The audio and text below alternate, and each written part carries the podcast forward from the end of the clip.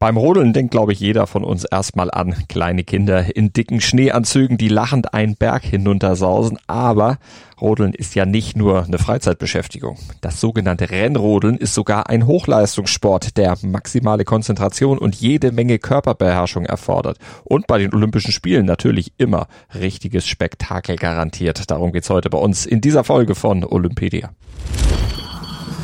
Olympedia die akustische Enzyklopädie der Olympischen Spiele auf meinsportpodcast.de. Rodeln. Das Wort Skeleton kommt aus dem Englischen und bedeutet so viel wie Skelett. Der Name bezieht sich auf das Aussehen des Schlittens. Der sieht nämlich ein bisschen so aus wie ein Gerippe aus Stahl. Die Sportart ist eng verwandt mit dem Rennrodeln, aber vor allem auch mit dem Bobfahren und hat ihren Ursprung in St. Moritz und Davos in der Schweiz. Falls ihr mehr zu der Geschichte des Schlittensports erfahren möchtet, hört gerne mal bei den Olympedia-Folgen zu Rennrodeln und Bob rein. Dort erfahrt ihr mehr über die Ursprünge des Sports in Russland und seinen Weg nach Europa und schließlich in die Schweiz. Habt ihr schon mal was von den Cresta-Rennen gehört?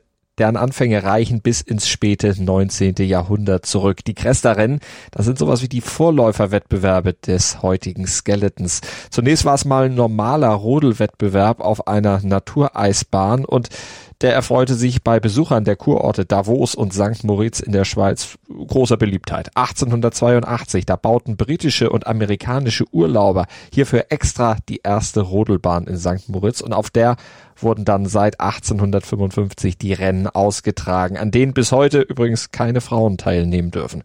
Zunächst hatte die Teilnahme auch ihnen zwar offen gestanden, aber wegen eines angeblich zu großen Brustkrebsrisikos wurden sie schnell wieder ausgeschlossen und dieses unsinnige Verbot, das wurde bis heute nicht aufgehoben.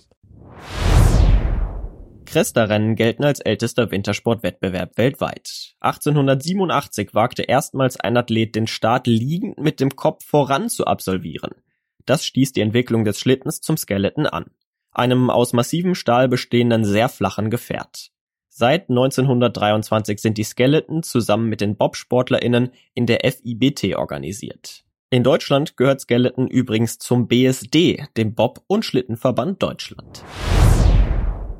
Der Skeleton selbst besteht aus einer seitlich hochgezogenen Wanne mit Haltebügeln sowie seitlichen Prallbügeln. Die Schlittenlänge, die muss so zwischen 80 und 120 Zentimetern liegen und der Schlitten sollte eine Gesamthöhe von 8 bis 20 Zentimeter haben. Das Höchstgewicht von 43 Kilogramm bei den Herren und 35 Kilogramm bei den Damen darf nicht überstiegen werden und das zulässige Maximalgewicht von Schlitten und Athlet zusammen, das beträgt 115 Kilogramm bei den Männern und 92 Kilogramm bei den Frauen. Sollte dieser Richtwert überschritten werden, da darf der Schlitten maximal 33 Kilogramm bei den Herren und 29 Kilogramm bei den Damen wiegen. Und diese Vorschriften gelten allerdings nur bei Wettbewerben auf Bobbahn und zum Beispiel nicht bei Cresta-Rennen. Dort wird den Athletinnen und Athleten noch relativ freigestellt, welchen Schlitten sie wählen. Die wichtigsten Skeletonrennen, also zum Beispiel Weltmeisterschaft, Olympia und Weltcups, werden mittlerweile auf Bobbahnen ausgetragen. Die Athletinnen stoßen sich genauso wie bei anderen Bobsportarten zum Start nicht mit den Händen ab, sondern nehmen erst Anlauf und werfen sich dann bäuchlings mit dem Kopf voran auf den Skeleton. Mit Hilfe von Spikes an den Schuhsohlen rutschen die Athleten beim Start auf dem Eis nicht aus. Dieses spezielle Schuhwerk besteht aus weichem Leder und hat ein geringes Eigengewicht. Laut Regelwerk dürfen die Spikes an den Spezialschuhen nicht länger als 8 cm sein. Während der Fahrt halten sich die FahrerInnen an den Seiten fest und bringen durch Verlagerung ihres Körpergewichts Druck auf die Kufen und können so den Schlitten lenken. Der Kopf befindet sich während der ganzen Fahrt nur knapp 4 cm über dem Boden. Da zum Teil mehr als 130 Stundenkilometer erreicht werden, ist eine gute Schutzausrüstung notwendig. Neben dem sehr leichten Helm ist ein Kinnschutz vorgeschrieben, um Schürfwunden vorzubeugen. Außerdem gehören ein Rennanzug und Handschuhe zur Ausrüstung.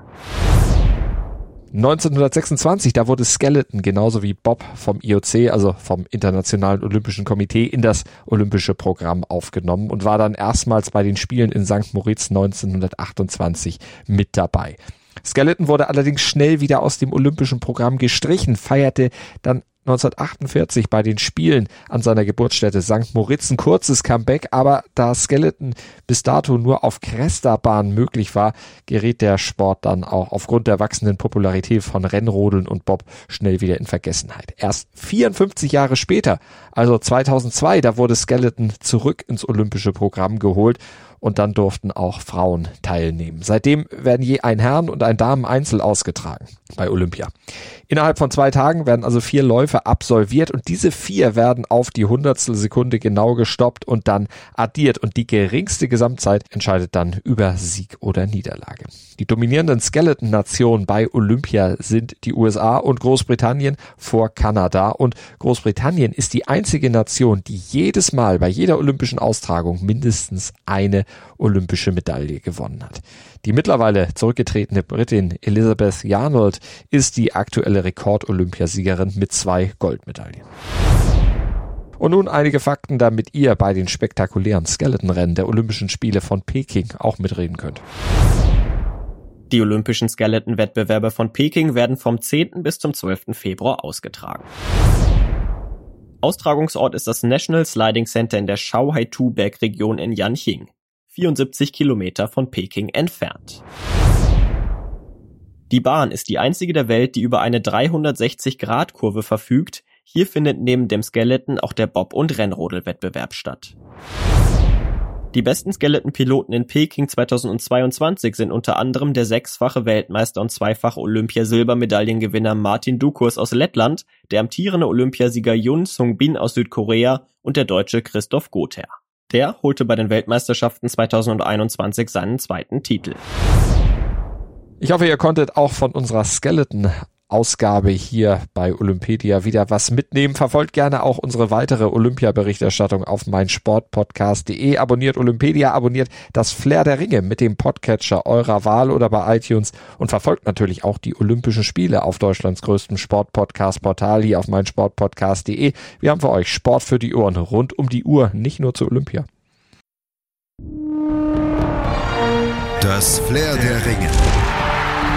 Der Podcast rund um die Olympischen Spiele auf meinsportpodcast.de